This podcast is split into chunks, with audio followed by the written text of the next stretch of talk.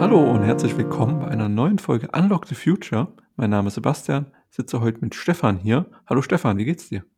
Oh, mir geht's super. Hier geht gerade die Welt unter. Das, äh, das, das äh, es ist von wunderschönen Sonnenschein noch vor zwei Stunden komplett umgeschlagen in schwarz, dunkel am Himmel und der komplette Süddeutschland ist wo gerade äh, äh, die Hölle los mit Sturmwarnungen und Blitzen. Aber zum Glück sitze ich drinnen und kann, darf mit dir reden. Was ziehst du auch weg? Ne? Hier haben wir gerade Sonnenschein. Ich schicke das alles zu dir hoch. Oh. Äh, apropos äh, hier in Leipzig, äh, nächste Woche Data Science Mania. Ist endlich soweit. Wenn ihr es hört, sind es noch zwei Tage, drei Tage. Jetzt, wo wir es aufnehmen, sind es noch ein paar mehr. Äh, ja. Kauft euch Karten. Ich hoffe, ihr habt jetzt alle Karten. Stefan, bist du am Start? Hast du eine Karte? Nein, ich habe immer noch keine Karte. Aber ich werde mir eine holen. Das ist schön. Ja, also ja, schon. Das ist schön, ja. Ich habe immer letzten Mal hat Manuel gefragt, wie es so läuft. Und da habe ich gesagt, ja, ist ganz ruhig. Und danach fiel mir eigentlich auch mal so auf, hm, ja, es ist zwar ruhig, aber ich mache auch nicht viel anderes als Arbeit und Data Science Mania gerade. Ja. Äh, Nein, aber äh, nächste werden. Woche bin ich äh, in Leipzig. Äh, Karte hole ich mir noch. Ähm, ja. Gucken, wann ich, wann ich da äh, auf, aufschlage. Was ich auch alles mitschleppe. Es gibt noch ein paar Karten, das ist die gute Nachricht. Ähm, wird bestimmt auch jeder reinkommen, aber trotzdem beeilt euch, holt euch jetzt Karten, liebe Zuhörende. Wird groß, wird richtig gut. Ähm, ja. Und heute haben wir ein gutes Thema. Stefan kennt es auch noch gar nicht. Das Vorgespräch verliefert etwas anders. Grüße an dieser Stelle an Manu, der steht gerade im Stau, weil er Opfer von Klimaaktivisten wurde und äh, jetzt richtig still steht. War irgendwie auf Dienstreise.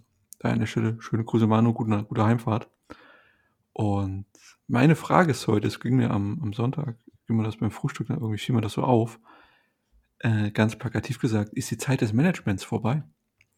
Bei mir fiel irgendwie so auf, habe aus dem Fenster geguckt, äh, hat die Sonne geschienen, habe mich über Energiewende gefreut und, und, was dann so passiert mit Solaranlagen und so weiter.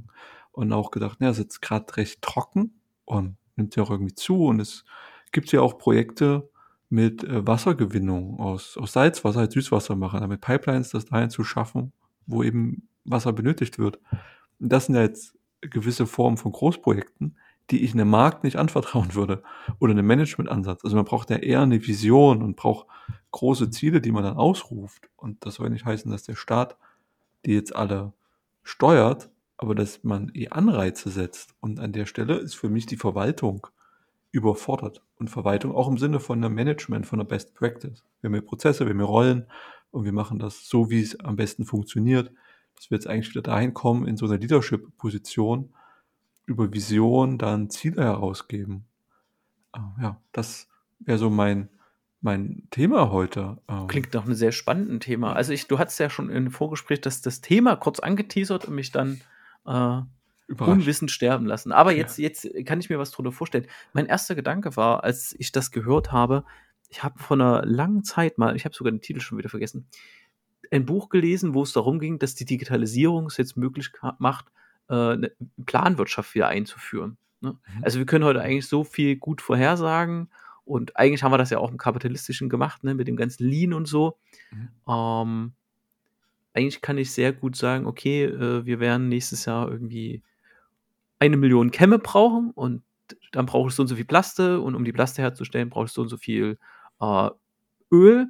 Und das kann ich natürlich über alle Produkte halt machen und kann sowas in, müssen wir jetzt nicht ausweiten, Blockchains zum Beispiel abbilden. Ähm, und kann quasi mit, mittels Digitalisierung quasi das Thema Planwirtschaft nochmal angehen. Das war so mein erster Gedanke, äh, wenn man Management abschafft.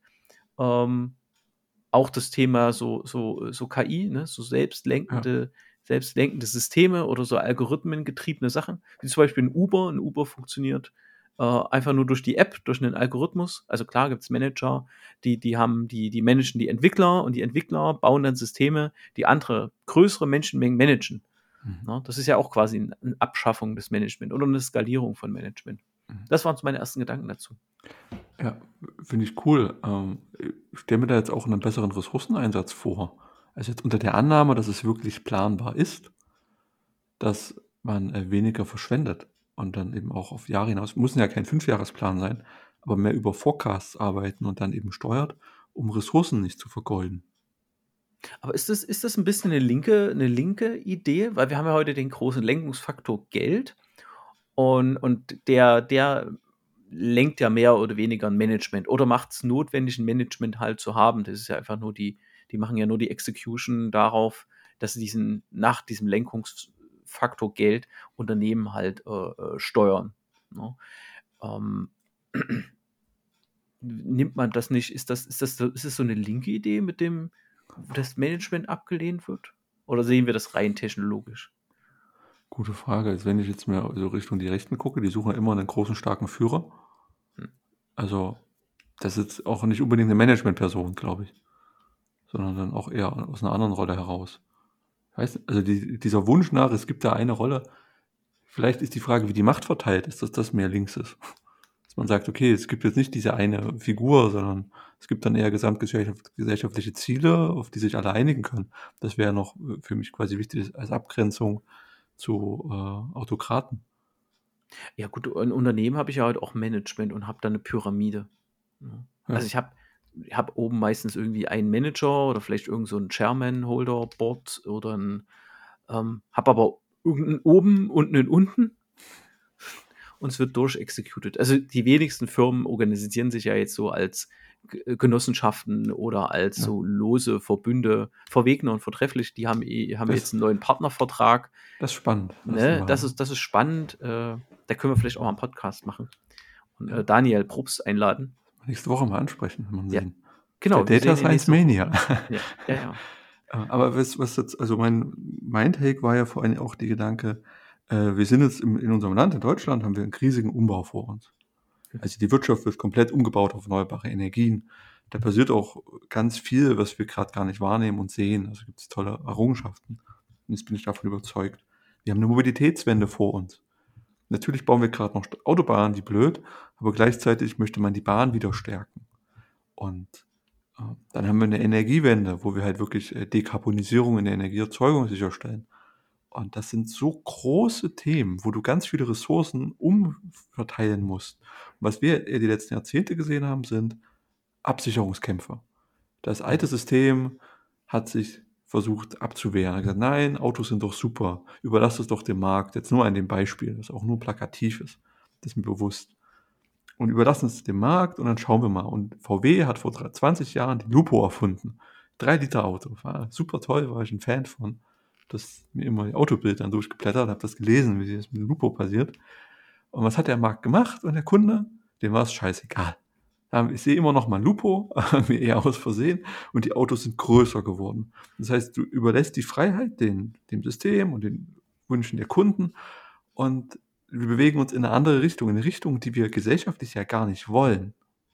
Mhm. Und da habe ich das Gefühl, also das ist gut auf der einen Seite, weil das passiert beim Management. Du siehst, das System funktioniert, es ist eine Überflussgesellschaft, es ist sehr viel Wohlstand entstanden, die Prozesse wurden verschlankt, das ist alles toll.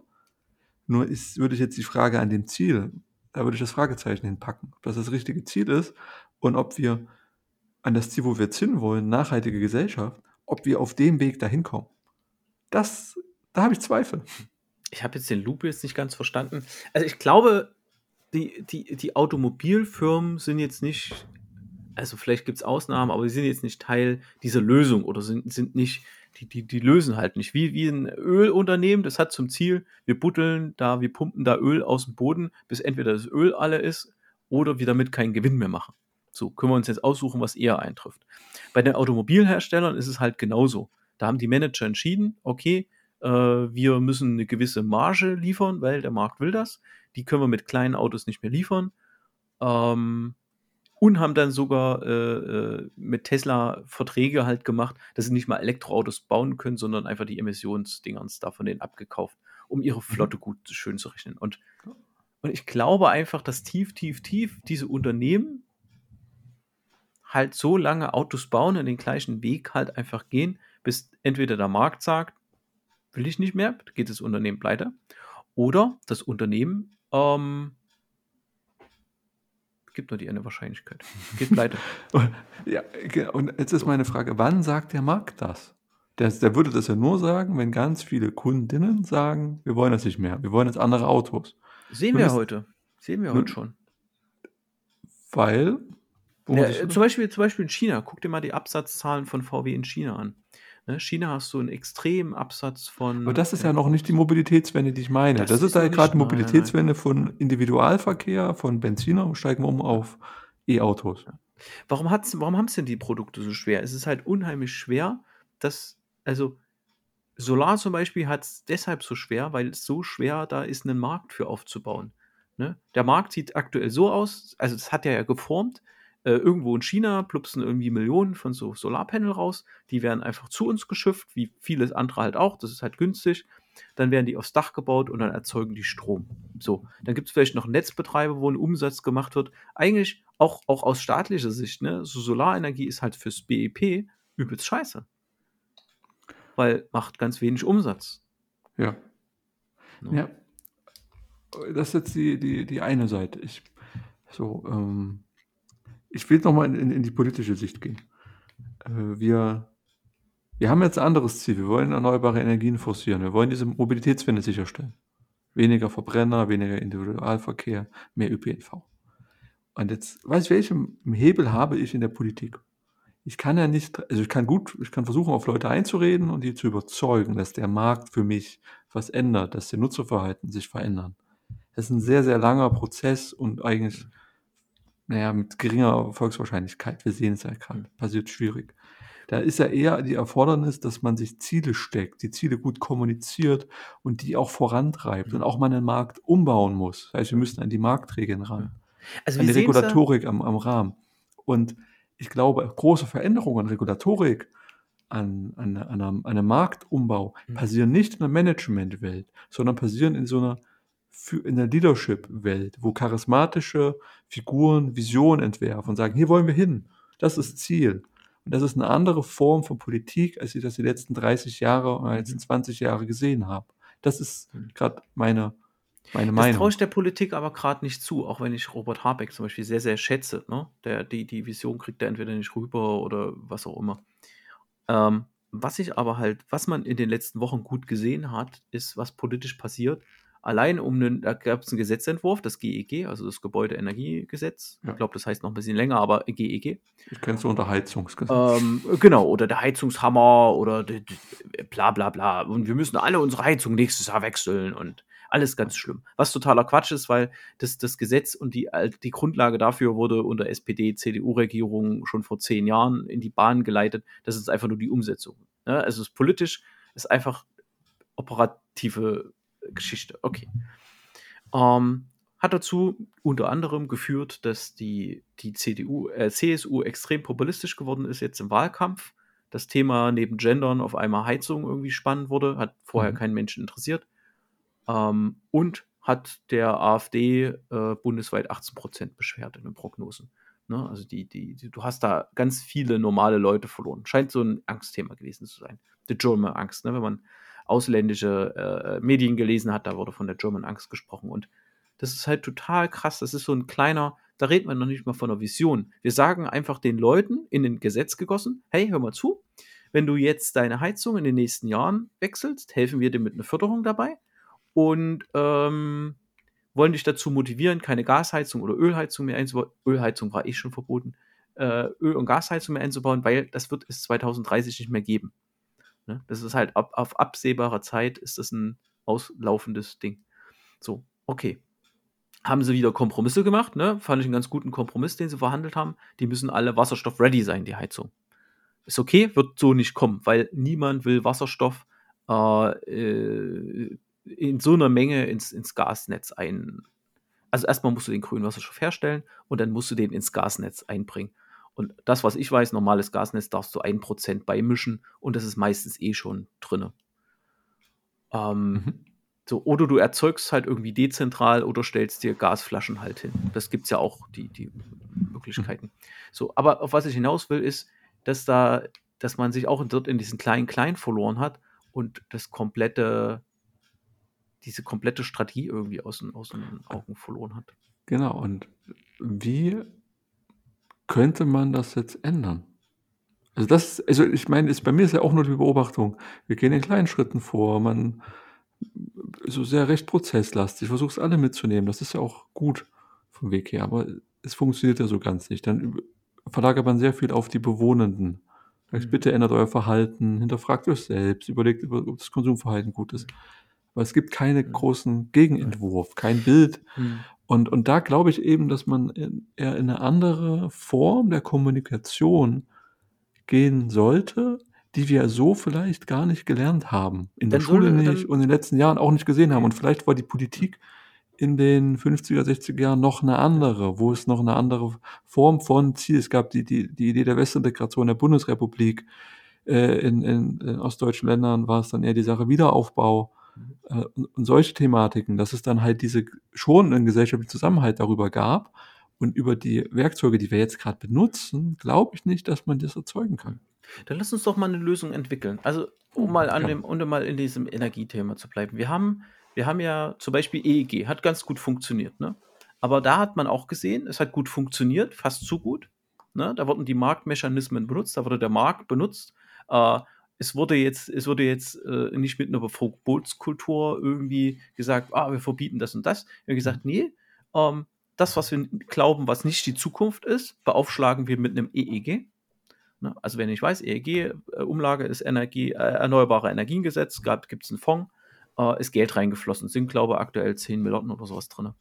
Ähm, und dafür wurde den, äh, was halt sehr gut war, äh, Windenergie und den Solarkapazitäten wurden pro Jahr ausgeschrieben. An der Ausschreibung konnte man teilnehmen und hat einen festen Betrag, eine feste Vergütung bekommen. Mhm. Ähm, und damit ist eine, äh, ist eine mehr oder weniger subventionierte, kann man jetzt halten, was man will davon, ob man es Subvention nennt, man, es gab einen Unverteilungsmechanismus, also kein Gesetz oder was, was irgendeine Steuer regelt, sondern eine reine, eine reine Umlage.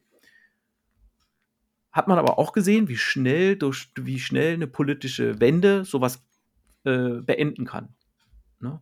Deshalb bin ich auch sehr kritisch, wenn es darum geht, eine CO2-Steuer halt zu machen. Ne? So viel zu diesen kleinen, kleinen Sachen, wo eine Politik versucht hat, mit dem Markt Dinge ähm, mhm. zu tun.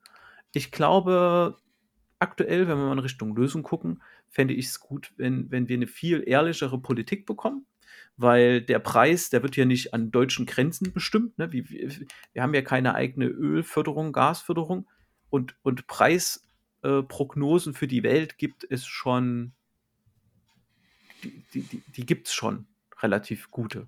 Ne? Und man, man kann halt da nur viel, viel, viel in Bildung stecken, wie sich dieser äh, Ölpreis, Gaspreis bildet. Ist auch wieder ein sehr isoliertes Thema. Ne? Jetzt, jetzt, reden wir wieder über, über äh, fossile äh, Energieträger. Ähm, und jetzt willst du ja die Leute dazu bringen, ihre Entscheidung möglichst so zu treffen, dass sie zur Zukunft passen. Ne? Und dafür müssen sie erstmal verstehen, hör zu, Öl ist irgendwann alle.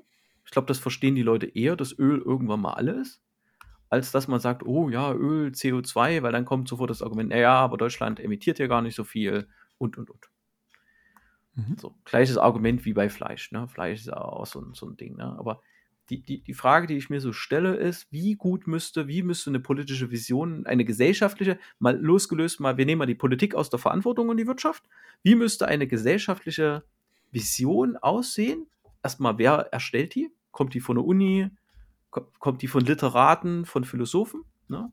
Muss, man, muss man so eine bürgerliche Initiative für eine visionäre Gesellschafts zukünftige Gesellschaft haben? Gibt es bestimmt schon, bestimmt mehrere Initiativen, die sich, die sich genau so was ausdenken, so, so ein Think Tank Gesellschaft, äh, möglichst ohne irgendwelche Lobbygruppen. Und ähm, und dann ist halt die Frage, wie kriegst du das in, in eine Politik? Weil wir sehen gerade letzte Generation, die sind relativ monothematisch ähm, und sagen ja offen auch in ihren Positionspapieren, sie glauben nicht, dass die jetzige Politik, unser jetziges Politiksystem geeignet ist, um die Probleme aus dem Pariser äh, Abkommen zu, zu lösen. Aber wie gesagt, monothematisch äh, und die letzte Generation funktioniert auch nicht wirklich gut, ist am erfolgreichsten in Deutschland und weltweit gar nicht so gut akzeptiert. Also die würde ich da nicht so, also da würde ich mir jetzt keine Wunder, Wunder erhoffen. Ähm, aber mal wieder auf das Thema gesellschaftliche Vision.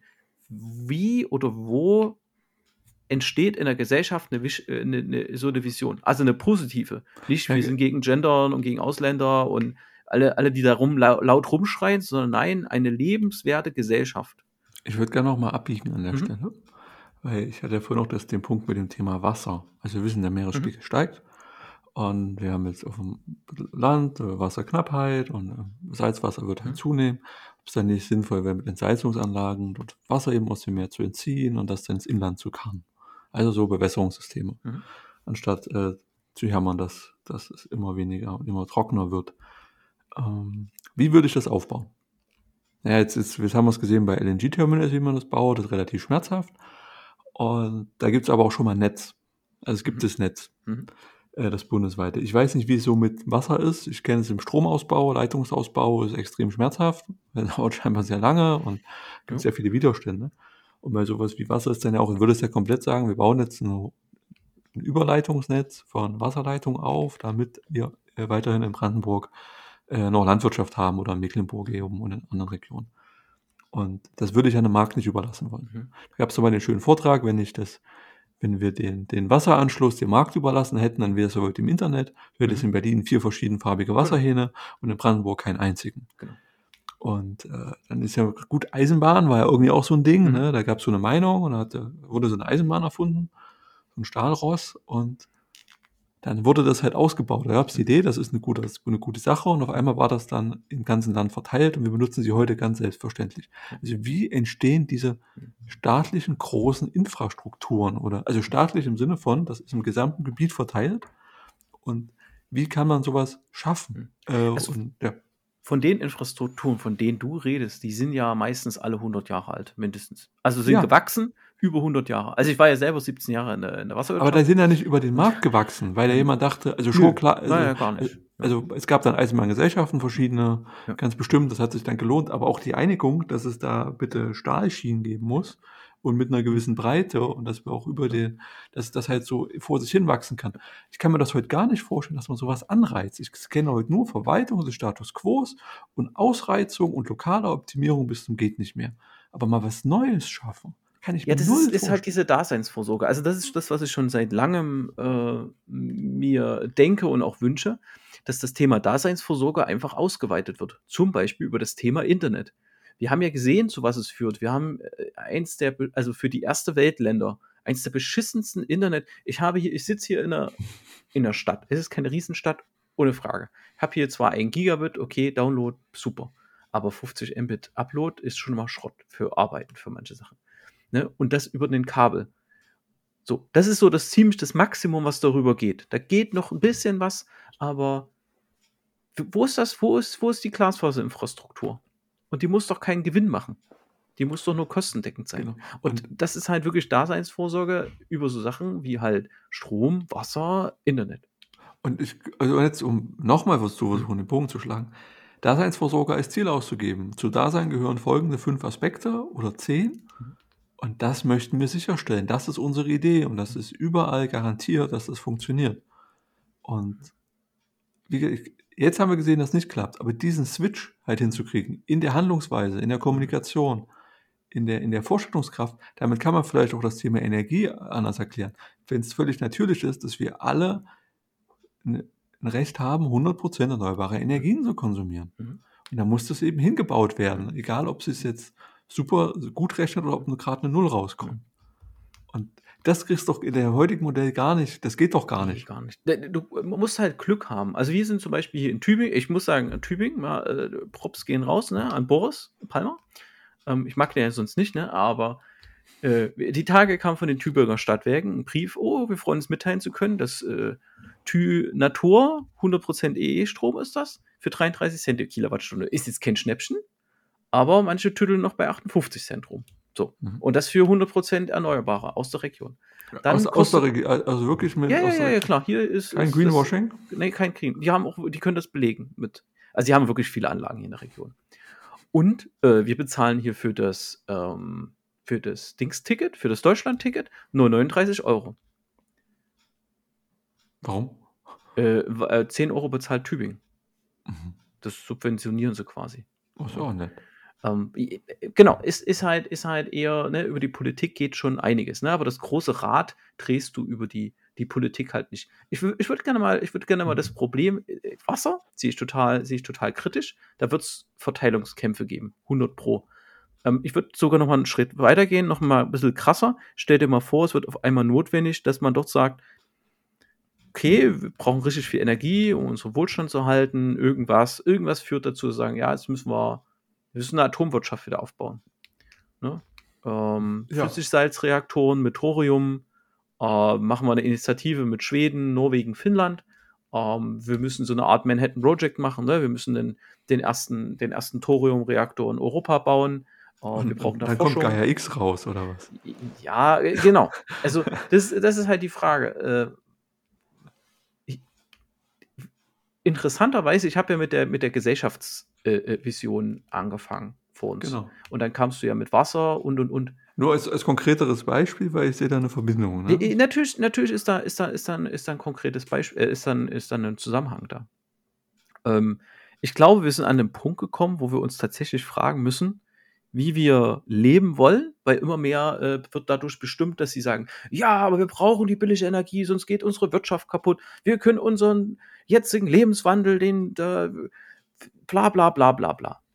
Aber wir müssen vielleicht an das Elementar ran. Wir müssen vielleicht an die Gesellschaft halt ran. Ne? Wir, müssen, wir müssen vielleicht da wirklich das große Rad drehen. Ne? Was wäre das denn jetzt? Das naja, wir, na, wir, wir, wir, wir legen erstmal fest, an was rütteln wir nicht. Wir rütteln daran, Demokratie finden wir prinzipiell gut. Mhm. Ne? Wäre mal so eine, mal so eine Basis. Dann also, es, also wir, wir behalten das Grundgesetz. Genau. Wir behalten das Grundgesetz im Rahmen des Grundgesetzes, ne? aber alles andere stellen wir prinzipiell mal so in Frage. Ja. Alles, was wir besteuern, ähm, wie wir überhaupt Steuern erheben, wie wir wirtschaften, wie wir, was die mhm. Aufgabe zwischen Staat und, und äh, äh, Wirtschaft halt ist, was man irgendwie gesellschaftsmäßig abbildet, was super unterrepräsentiert mit Vereinen und sowas halt ist. Ne? Wenn ich sage, wie, mir ist es wesentlich mehr wert, wenn irgendwas eine wirtschaftliche Leistung erbringt, die man immer nicht so 100% monetär bewerten kann, äh, und die sieben Leute eine Genossenschaft halt machen. Ne? Hm. Die sind mir mehr wert als irgendwelche drei Leute, die eine GmbH machen, die dann irgendwas ausbeuten, klar. Also mal in diesem kompletten Wertegerüst einfach rütteln. Mhm.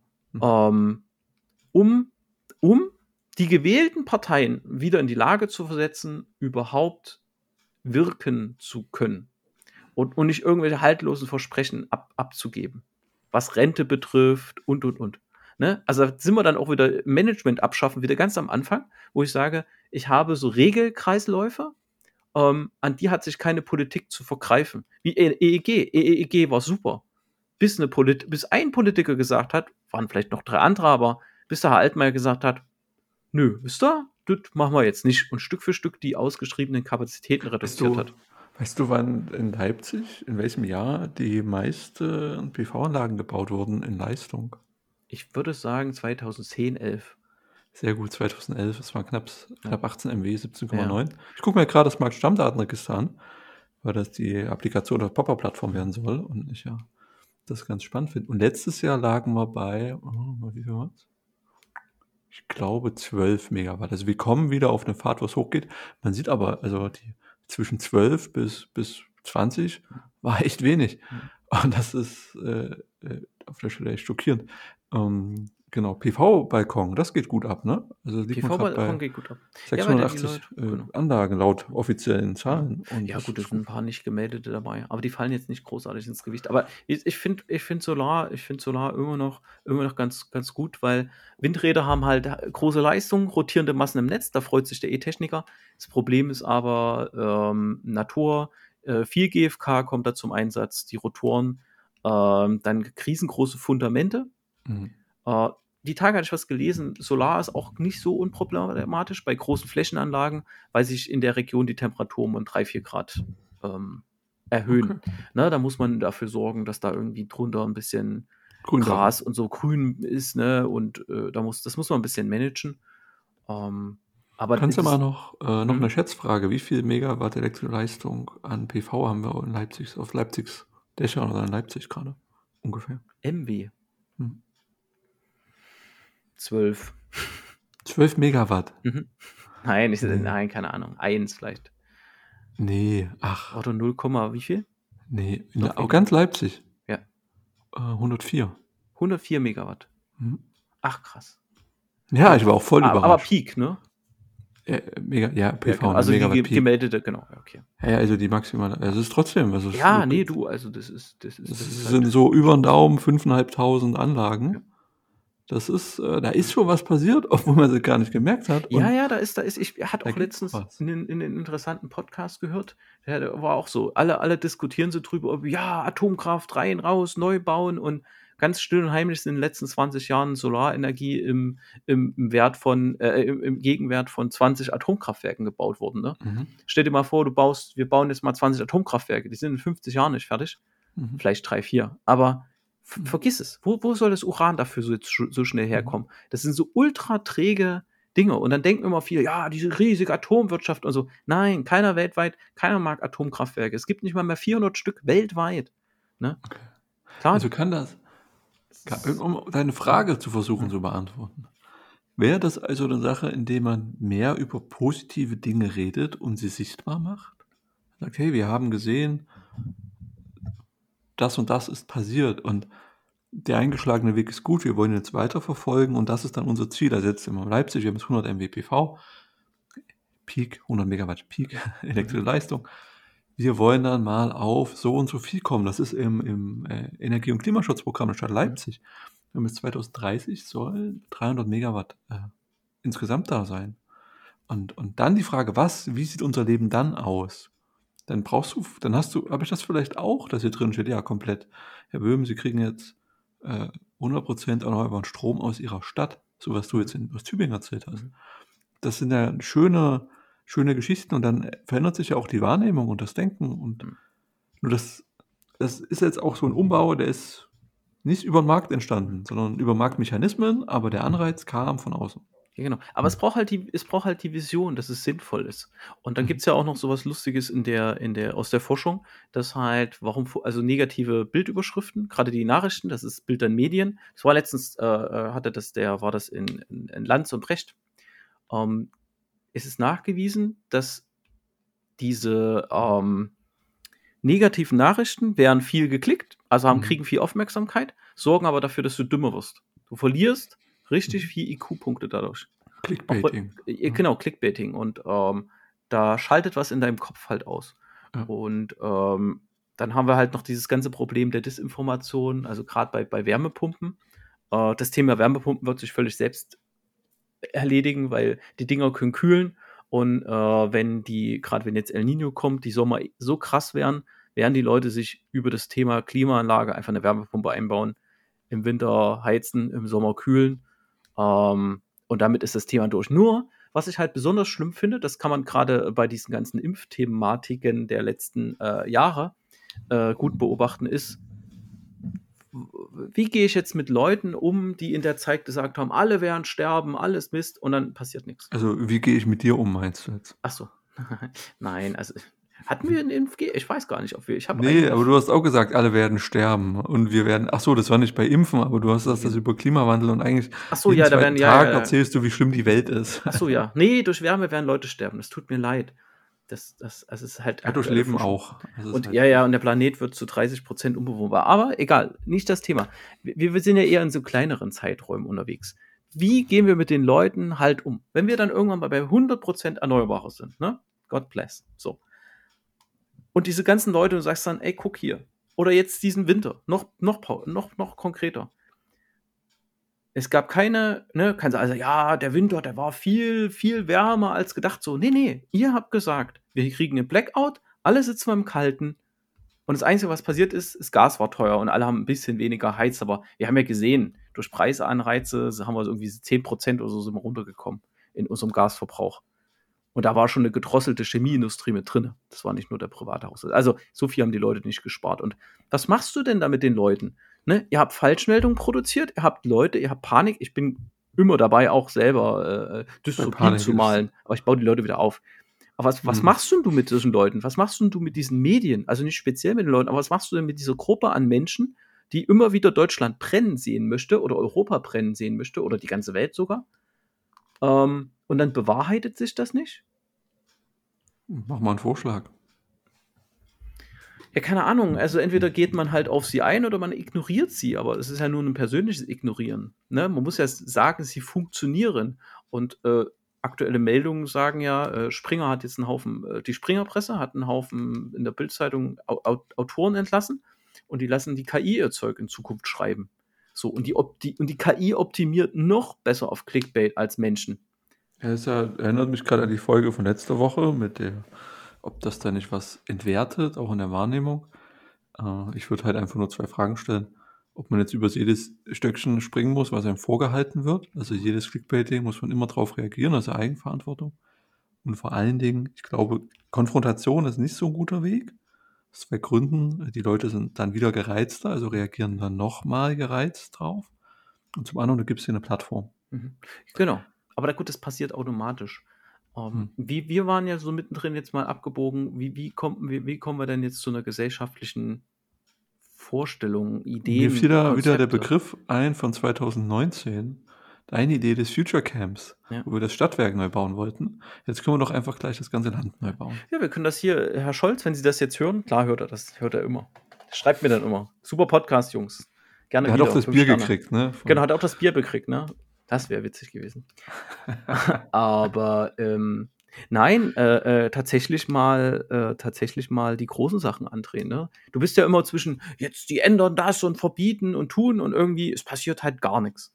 Dann ist mhm. es so hm, gut, okay. Ich, ich finde die die gerade ist da echt eine gute gute Chance. Ne? Da ist unsere Generation gefragt, weil das erste Mal erleben wir so seit ein zwei Jahren so richtigen Generationenkonflikt und warum warum den nicht als Lösungsansatz ne? einfach mal sagen, okay, das wäre jetzt unsere, unsere Vision. Und ich glaube, wenn, wenn, wenn, wenn, ich sehe uns jetzt mal so als eine Generation, ne? So zwischen 30 und 40, bald bin ich raus, aber zwischen 30 und 40, wenn aus der Ecke halt wirklich mal eine glaubhafte Vision kommt, ne? nicht immer so äh, letzte Generation und wir wollen, äh, keine Ahnung, sondern wirklich handfeste, wie stellen wir uns vor, wie gewirtschaftet werden soll, wie soll die Gesellschaft funktionieren, was brauchst du dafür für Gesetze, wo kommen die Steuern her und man das alles mal auf ein neues Fundament setzt, wirklich mal eine Modernisierung halt macht, wie es auch in der Vergangenheit schon gab, ne? Sondern dieses Iterative, vielleicht, wir haben es ja auch oft schon mal besprochen, ne? Manchmal stößt einfach dieses Iterative an, an die Grenzen. Ne? Und noch ein Gesetz und noch was und, und noch eine Ergänzung und, und hier noch und hier noch eine Behörde und hier noch ein Ministerium. Ähm, vielleicht, vielleicht brauchst du da mal, mal neue, wirklich mal so eine, so eine, jetzt denkt euch neue Regeln aus. Ne? Zu sagen, ja. so ab 1.1.2024, bis dahin müsst ihr mal grundlegend Dinge neu geregelt haben. Bevor jetzt der Verfassungsschutz auf uns aufmerksam wird, ja, ohne genau. die Ordnung über den Haufen zu werfen. Nein, natürlich, natürlich im, im Rahmen der, im Rahmen der, äh, äh, im Rahmen der äh, Demokratie. Und, und gerade äh, ich, ich sehe da, ich sehe da schon Möglichkeiten. Was wird bei der nächsten Wahl passieren? Da werden wir eine große Koalition bekommen, was relativ wahrscheinlich ist. Zwischen äh, ja, äh, CDU und äh, SPD. Ja, wenn sie es über, über 30 Prozent schaffen. Wenn, ja, wenn sie es über 30 Prozent schaffen, aber diese Zersplitterung wird weiter zunehmen. Ne? Ja. Also es gibt schon Wege auf dem demokratischen Weg. Also nochmal an der Stelle, lieber Verfassungsschutz, äh, wir planen keinen Umsturz, vielleicht. Ähm, und es ist, ich, ich, ich sehe ich seh da Möglichkeiten im Rahmen der Demokratie auch mal äh, visionäre Dinge anzugehen und, und wegkommen von diesem Iterativen, was uns, wo man sich nur in Details verfängt. Okay. Ähm, Finde ich super. Ich versuche das mal zusammenzufassen, weil mir gefiel das sehr gut. Äh, wir sind jetzt in der Verantwortung, positive Bilder zu entwerfen, rauszugehen, Gespräche anzusteuern und halt einfach ins Machen gehen.